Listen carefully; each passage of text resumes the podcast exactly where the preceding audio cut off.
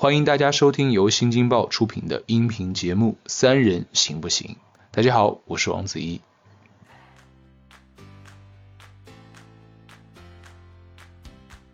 不约而同，在零六年，两个一个凤凰的是一个好奇孩子猫都在。其实重庆来说，其实某种程度上也是那个时代的关于文化的一个小刻痕吧。一白导演对小面这件事儿情有独钟，这些主演天天就是到他们家那儿去吃面。嗯，后来就是私下里了解，就是他们其实拍摄的时候，那面摊儿也一直在那儿支着，所有的演职人员随时都可以坐那儿吃一碗面。啊，记得印象最深的时候，我觉得雾都没什么，哎，无所谓嘛，起个雾嘛。那天我们住住很远，住在渝北区，啪一打开窗户，雾就在脸前，你懂吗？就我住在几楼？我在八楼，我根本看不见一楼。两位演员已经快要崩溃了。他们很多悬疑题材啊，当然，我觉得你说的这些可能有一些都是带悬疑题材的去弄、去拍，就可能是跟他这个地貌有很大的关系。嗯还有一个原因是现在正当年的创作者们，他们差不多都是港片的爱好者。在这之前，重庆可真是没进入到当代电影的影像中间啊。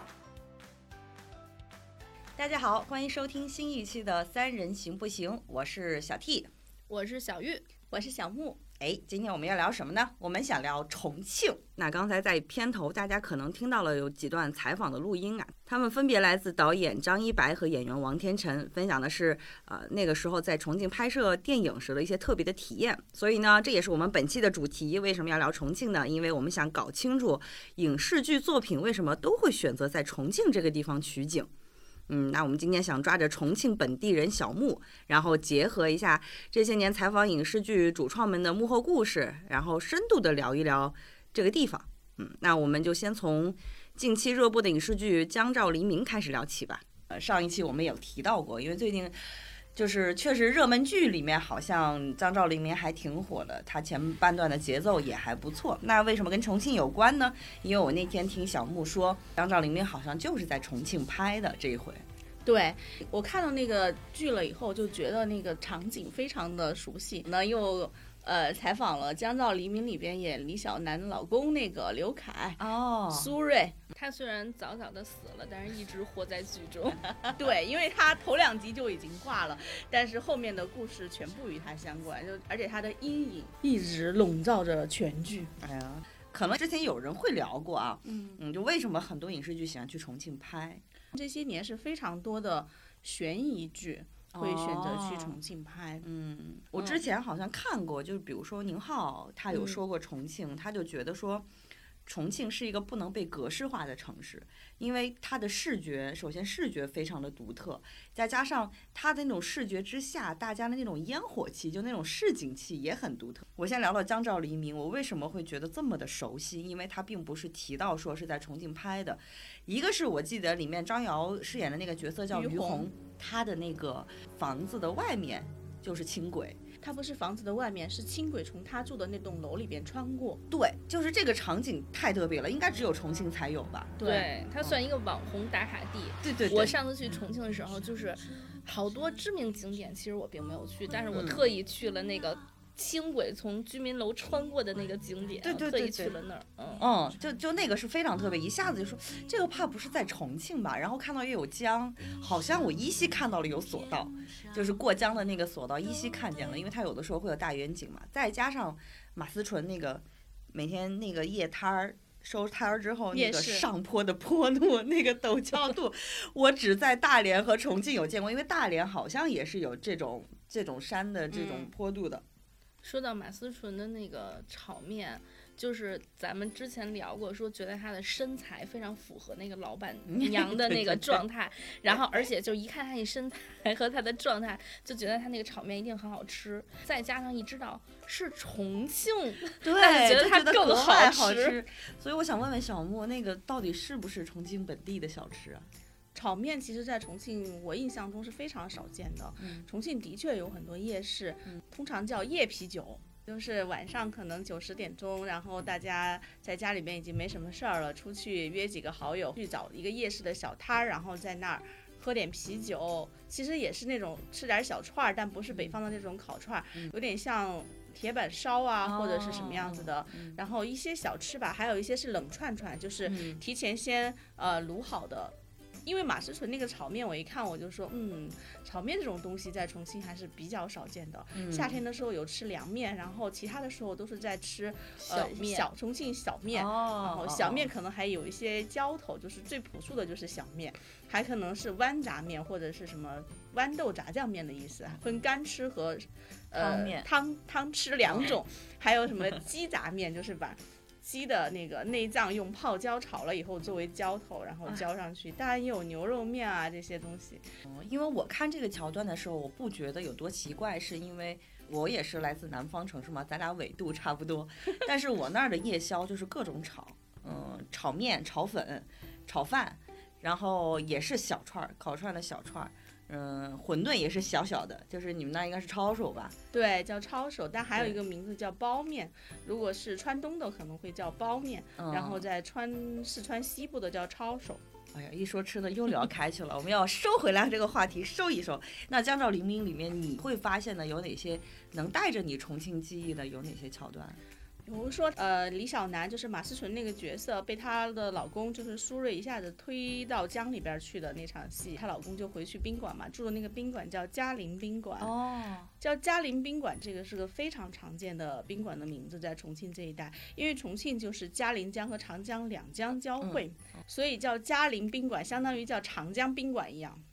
哦，就就感觉你在北京的西站或者北京站出来，到处都是建国饭店。对，就有这种感觉。而且重庆以前有一个厂叫嘉陵厂，然后哦嘉陵厂可能早期是做什么的？大概是机械工业相关的吧。但嗯是后期嘉陵厂是制造摩托的，嘉陵摩托在重庆也很有名。对对对，这个我知道真的就我是在想，我们文娱部有一个编辑叫黄嘉玲，难道？但是他是个东北人，这个这个很不合理。是不是他父母对重庆也有一些非常特别的回忆？但是还有就是刚刚那个小 T 讲的，呃，轻轨从房子里穿过。这个太特别了。我记得我去重庆的时候，站在一个立交桥，突然往下看了一下，就作为一个北方人来讲，非常的震撼。我感觉就是特别像看那个科幻片儿里的那个感觉。对，只不过天上没有那个飞机而已，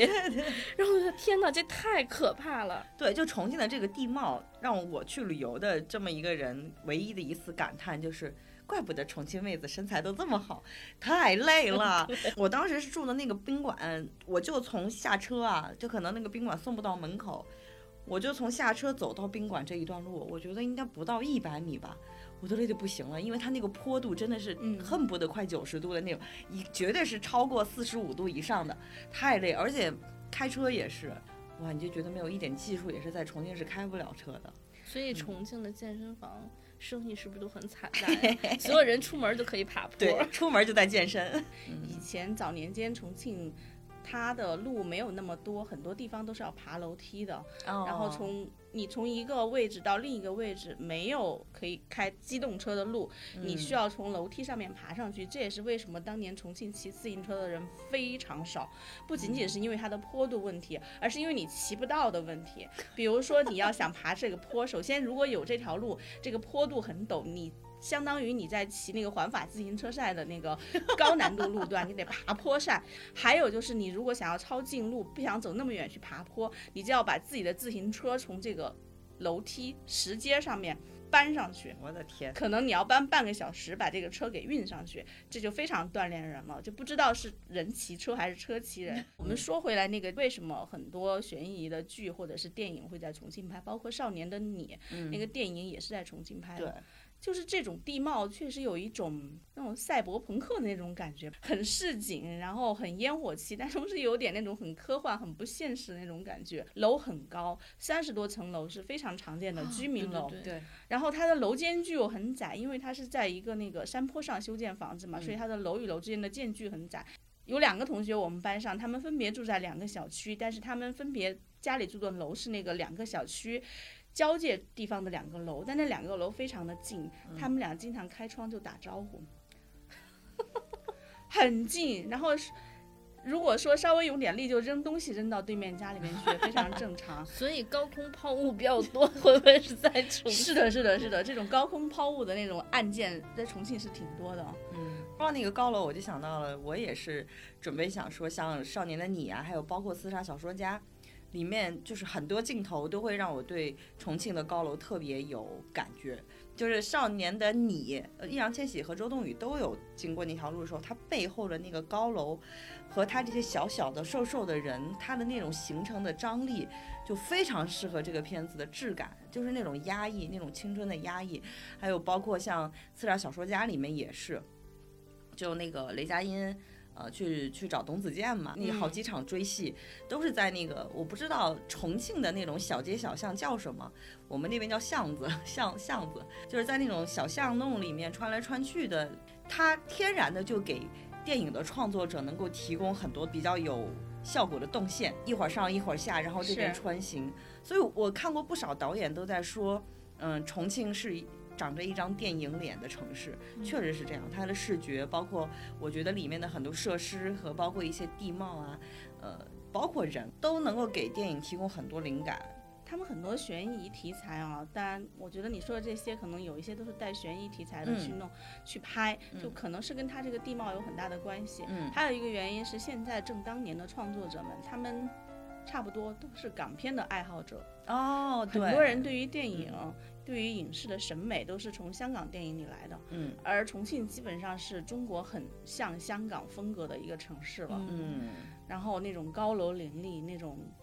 楼与楼之间的楼间距那么小，然后。关键重庆一年就两个季节，嗯，应该说春夏秋冬四季并不是那么的分明，要么就是夏天，要么就是冬天。到了冬天或者是春天的时候，经常是大雾弥漫，因为它两江汇合，它产生了很浓重的雾气，把整个高楼在那个云雾里边那种缭绕起来。我生活的时候，我自己不觉得特别的压抑，因为习惯了。后来我看那个电视剧或者电影一拍这镜头一拉长一看说。哦，是挺压抑的哦，我以前怎么一点都没有觉得？因为重庆是很有名的雾都嘛，嗯，你看就是某平台它的悬疑剧场就叫迷雾剧场，对，嗯，所以就是它其实是很符合这个调调的，对，而且它的老城区和它像你说的后来的高楼林立，它是有很鲜明的那种对比的，这就像你说的港片的那种感觉，是，嗯。你们去过重庆嘛？都知道有一个地方叫洪崖洞，是重庆的一个著名景点，它是经过改造过后的著名景点。那早年间的时候，那个地方它也是那种层层叠叠堆起来的，但是它是吊脚楼。木头和竹子搭建起来的那种吊脚楼，一层一层堆叠起来。它是这边很生活比较底层的人住在这边的。然后那个地方分，那个地方上去就分是上城区和下城区的分野。下面就是下城区，上面是上城区。下城区这块呢。因为重庆是一个码头嘛，它有一种码头文化，有很多那个靠江边儿呃运输吃饭的人都住在离码头很近的地方，所以就在这些地方住着。还有它那么高的坡度，它同时又是西南的一个货运集散地，那么那些货物想要搬运上去，其实也只有靠人力搬运。重庆的棒棒就很有名。嗯嗯嗯嗯，我只说到棒棒，我不知道那个我我不太记得，因为我是十几年前去的重庆了，我当时特意去看过一个景点叫十八梯。那个十八梯是不是就跟棒棒有关系？就是最原始的、最老的那一批原住民好像住的地方，是吗？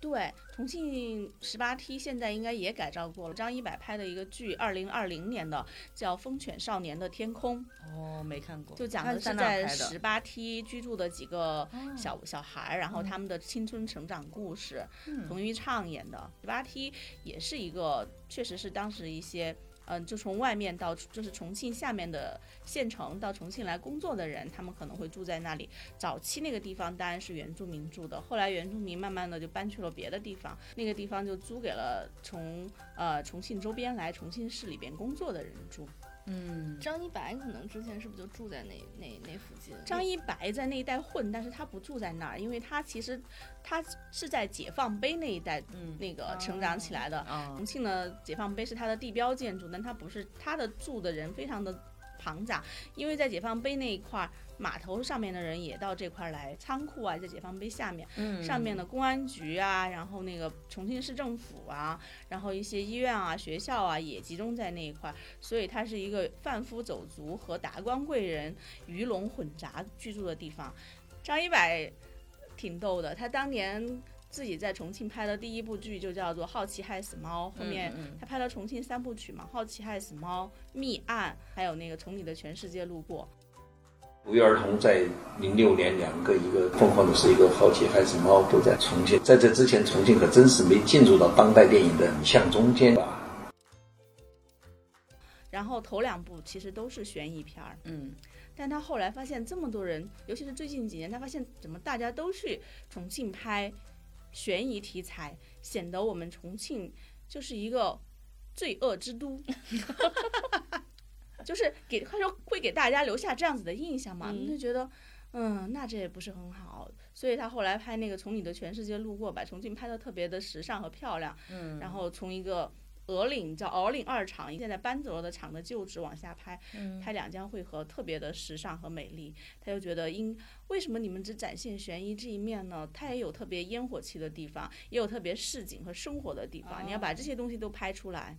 所以他后来像这种爱情片，他开始拍爱情片，包括像你说的那个《风犬少年的天空》，就是把这种青春、年少的这种感觉，就是对，那其实有他自己的嗯回忆，他就想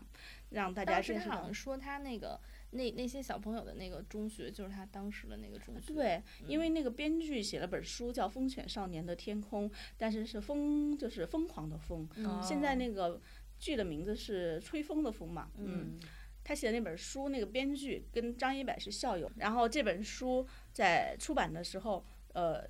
这个编剧的朋友就把他可能想要找一个人写一个风推嘛，推荐他去找徐静蕾。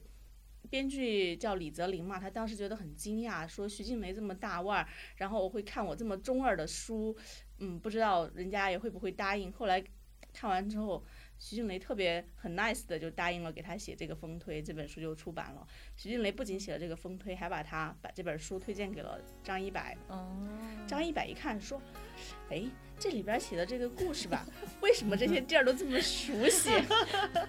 我虽然就是跟导演那个层面接触的不多，但是当嗯。时《风犬少年的天空》的时候，我采访了里边一些年轻的嗯。演员，嗯。然后所以就从他们的嘴里知道一白导演对小面这件事儿 情有独钟，对因为它里边有一个人的那个设定，就是他们家是开面馆的，哦，嗯然后大力娇，哦，对是一个女生，然后爸爸是那个刘仪伟演的。对，哦然后然后就是他们每天都在那儿煮面，然后这些主演天天就是到他们家那儿去吃面。嗯后来就是私下里了解，就是他们其实拍摄的时候，那面摊儿也一直在那儿支着，所有的演职人员随时都可以坐那儿吃一碗面，啊，而且他们说那个小面非常好吃，并且每天一收工，一白导演就带着他们到处去吃重庆的那些小吃。天哪，我能想象到导演在当地拍摄多快乐，天天吃着自己喜欢吃、想吃的东西。对，那个刘仪伟不是演的是那个面摊的老板吗？嗯但刘仪伟早年间就是以做饭而出名的，在央视美食食短片节目里边，然后就是以那个而出名的。张一白也是一个非常喜欢美食的一个人。我记得好多年前在半夜发朋友圈说：“哎，谁知道北京哪里有地道的豌杂面卖啊？”我现在想吃豌杂面，想的我肚子都疼了。就想吃家乡的那一口。对，他就想吃那一口。他从那个重庆离开重庆到中戏上学吧，然后在北京做导演这么多年，他都是对重庆的食物念念念不忘的这么一个人。确实是每次都带着演员到处去吃。说到小面、豌杂面，就是我有一个疑惑，其实就像很多别的地方的人对北京的炸酱面的一种印象似的，就是总会有人问说最正宗的炸酱面在哪儿，但其实每家的味道不一样。那就是对于重庆来讲，它的小面和豌杂面是会有一个所谓的统一标准吗？还是说其实也是每家的味道不一样？我认为是每家的味道都不一样，但是重庆当地的媒体可能每年会搞一些民间组织或者是媒体每年会搞一些评选，说叫重庆小面五十强，然后 分分排列名次吗？分名次吗？分一些名次。我还曾经去过小面第一强家吃，就早年间刚出这个噱头的时候，我觉得嗯好像也没有什么特别呀、因为每个人都会觉得自己家楼下那个啊面摊儿不是很有名的，那个是最嗯好吃的。然后除了这个就没有别的更好吃的了。说到吃，我我想到原来还有一个片子在重庆拍的，我有一个迷思啊，就那个火锅英雄，嗯它里面不是有个桥段是在防空洞里吃火锅，啊，那个是很常见的场景吗？还是就是电影搭出来的景儿？那是很常见的场景。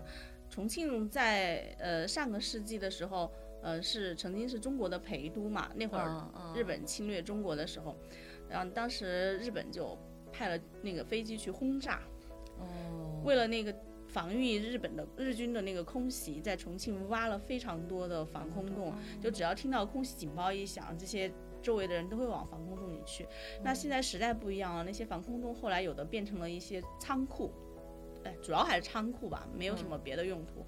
但是后来不是改革开放嘛，然后这些仓库有的又被租出去了，租出去了以后呢，就被很多人盘下来，因为它的租金很便宜，它不是一个门面，它是一个防空洞的洞子，平时也没什么人来竞争这个地方租，对吧？就有人在里面开了那个火锅店。重庆这个地方很神奇，就夏天的时候非常热，但是你要在防空洞里面，它天然就很凉，就相当于你夏天藏在了一个山山洞里面那种对对感觉。对对，对，那会儿空调又没有那么的，早年间空调没有那么的普及。那夏天重庆人又特别喜欢吃火锅，那么如果他在外面的店吃火锅，就会很热，那肯定是必然的。当然，一边吃火锅一边流很多的汗水，也是一种非常快乐的事情。但如果你去防空洞里边吃火锅，就会比在外面更加的凉爽一些，这叫洞子火锅，很多。哦哦，我这终于长见识了。我我真的以为会是那个电影搭的景，然后特意的有这种视觉上的效果呢，没想到真的是重庆本地就是这样的。对，陈坤自己也就是重庆人嘛。嗯嗯嗯，对我我刚才听你说说到有一个点啊，我还挺有兴趣的，想问问你，你说张一白导演后来都拍一些重庆很时尚、很青春，或者是不是在搞悬疑那个风格的片子了？那你这几年回去，你会觉得重庆的时尚跟其他地方的时尚有啥不一样吗？我没有觉得有很不一样，重庆有它自己的特色，就是它的女孩子有很多很漂亮的女生，嗯然后皮肤也很白，嗯可能身材也很高挑，但是这些女生呢，就是你看的时候觉得她长得可能温柔贤淑，嗯。是一个那种玉女型的那种长相，但是你只要跟她一说话，你会发现这个反差特别强就，很火辣的性格。对，因为他用方言说，然后特别的火辣和火爆，嗯然后甚甚至有时候他也飙脏话，然后你就觉得我怎么能够从这个呃小这个这样的一个漂亮的女生，因为你可能 期待的是一种很端庄娴熟的那种，从长相上你有这样的期待，嗯然后实际你跟他一对话，发现哇塞，这么接地气的吗？所以这就是小木说的市井气啊！你一说到重庆的时候，我就觉得他的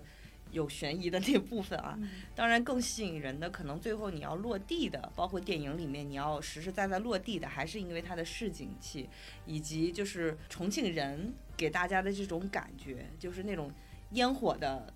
在生活的那种感觉，它可能不像成都那种，嗯，就是那么安逸，但它也很朋克，就是很有戏剧感。就像小木刚才说的，其实就作为一个北方人啊，就是以前大家说啊，重庆、成都，嗯，然后呢，就是对于我们来说，觉得啊，那都是四川。川渝一带嘛，然后呢，就是觉得啊，那可能是从行政上来说，重庆是直辖市，可能没有特别直观的观念。然后，但是当你都去过这两个城市，你真的觉得它有很大的不同。是嗯，然后而且之前对于我们来说，就是我经常那会儿听到别人跟我讲说，重庆的火锅要比四川的火锅好吃。嗯，然后我觉得我是个人觉得是，对，然后你去了之后吧，确实是这样的。嗯但是你要说为什么，我也说不出来。嗯然后，但是刚才正好说到火锅，我特别想说，就是重庆的火锅真的跟我想象的不一样。嗯就是首先，它那边当然有一些新派的馆子，它是符合这种大众到了那儿，嗯你可以嗯重新点锅底。嗯就重庆是属于那种所有的锅底，它是一个流水席。对，就是那些老馆子都是这样，你直接去了一空桌坐那儿啊，你可能都不在点点完菜等着的时候，就可以先捞捞有没有 余孽。你去的太市井了。我当去吃时过，我去吃过，很好吃。因为我有我上次的时候对，有一个，其实其实像之前就是很多美食大师，嗯他们非常会吃的人，就是会说这种牛油锅就是在煮两个小时以后是最好吃的。嗯像他们好多美食家，比如说他们在北京要去一个井格式的这种火锅，他他九都宫格，对九宫格儿的这个这个火锅，他都会提前跟老板打好招呼说，你给我烧上，我两个小时以后到。嗯啊，所以就是在有这些基础知识打底之后，我就觉得那个锅子真的真的是很好吃。很香。对，而且嗯当时是一个当地的朋友带着我去了当地一个非常有名的，很多当地人都会嗯排队去吃的那个火锅，让我印象特别深刻。它在一个小小的居民区里边非常是那个楼特别的老，就是红砖楼，嗯它基本上是盘了。三四个还是四五个那种一居室、两居室，就是那个一楼的那种打 通，然后大街上还有一些嗯桌子，嗯。但是那样就是排队，基本上你都要排好几个小时之后才能吃上。我去重庆还有一个在火锅上刷新我的，就是真的是会有火锅店标榜自己的汤底是好喝的，能喝？对。牛油吗？对啊，辣锅的汤，而且就是他会证明自己的汤底真的非常好，而且真的是有人会去喝的。是，哇哦！但这些都是当地也算是勇士了，敢于喝火锅汤的。就是我还看过有一个导演是那个铤而走险的那个导演，他就说我爱重庆是因为我觉得重庆的那个地方，它有时候能推动一些电影剧情的发展。比如说他说了，他说他铤而走险的那个里面有一个。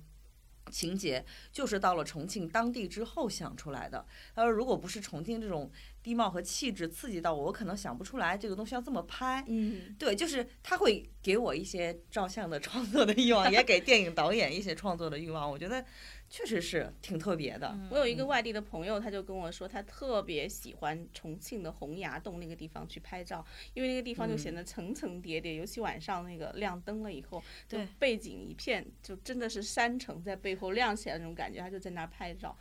你有时候看影视剧里面，比如说描述到重庆本地人的时候，你觉得就是作为本地人，你觉得重庆人的性格到底是怎么样的？我觉得重庆人的性格，嗯、可能比较直接，嗯然后没有特别强的那种，你从不好的。角度讲，就是说他不是那么显得那么有礼貌和礼节，就没有那么多繁文缛节。比如说我跟谁打交道，我的礼貌用语、我的敬语是什么，就没有这种。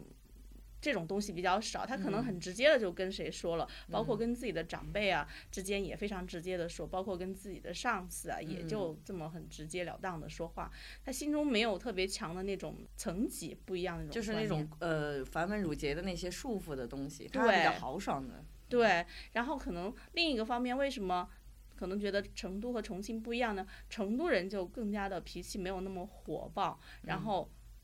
在礼节方面会更注意一些。嗯，我这是不是跟成都它还是有古都的这种对，有这我关就是码头和一个那个平原上一直是都城的这么一个地方，它天然历史就形成了这样的一个原因。我觉得不是，如果我在那儿重庆生活，天天爬这么高的楼梯，这么陡的楼梯，我也很生气。我脾气也会暴躁，我就会觉得你赶快跟我说完，我累死了，你赶快跟我说完。包括那边的司机为什么都那么火爆，就是你必须得猛给油。那儿的司机是比较火爆，经常在那上面玩漂移。然后我有一个朋友在南山上，上面有一所大学叫做重庆邮电大学，去看望他，然后打了个出租车，在那里边绕。绕山路而行，那个山路非常的陡峭，那个司机又不知道为什么那天特别的着急，开过去我就感觉我在后面被甩来甩去，甩来甩去。下车以后我就觉得头好晕啊，我想吐。所以好多 F 一赛车手应该去那儿挑选一些苗子。练练，对对对，哎，刚刚说起来，我突然想起来一个，我觉得对重庆当时很冲击我的一个事儿，就是重庆每家人都会自己做豆瓣酱，因为就老重庆人就是扎根在重庆的那种，就是所谓，比如我们这边老北京那边老嗯。重庆这种，因为当时我的那个接待我的那个朋友，包括他带我去了他的朋友家，当时给我印象最深的就是他们每家都是自己拿出一坛子自己做的豆瓣酱，他们从来不在外面买，特别狠。对，可能一直在重庆，或者是我想，可能成都也是在川渝地区生活了，大概是好几代在那儿生活的人，他们都有这个技能，做豆瓣酱的技能。但现在可能，嗯、商业也更加发达了，有的有品有的品牌的豆瓣酱做的挺好的，然后可能真正自己操作的人也少了，因为年轻人做的少了。对、嗯年轻人可能就跟我一样，可能见到过上一辈人操作过，你真的让他自己到时候来做，那不会。最后想问的一个问题就是，你作为一个本地人，你看到这么多的影视剧，你会觉得说导演都是懂重庆的吗？会不会有的时候会让你有某些桥段会说这根本就不是重庆，会有这个时候吗？我认为一白导演是懂重庆的，嗯，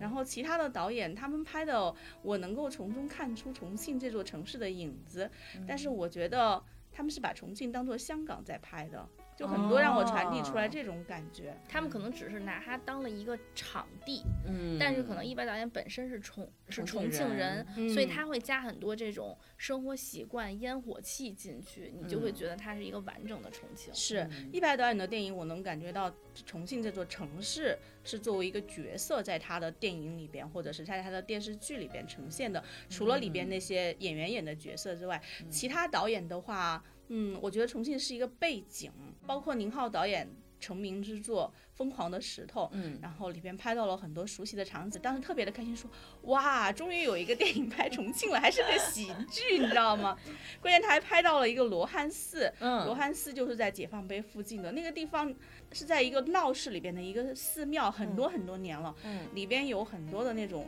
罗汉的塑像是不同面目的，他可能是高兴的，可能是生气的，可能是面无表情的。在当地，我们有一个习俗，就是过新年的时候会去那个庙里边祭拜。嗯小孩儿主要进去干什么呢？进去了以后，闭着眼睛往前走，嗯走走到自己想停下来了以后，就睁开眼睛看，嗯然后看到了第一个罗汉开始数。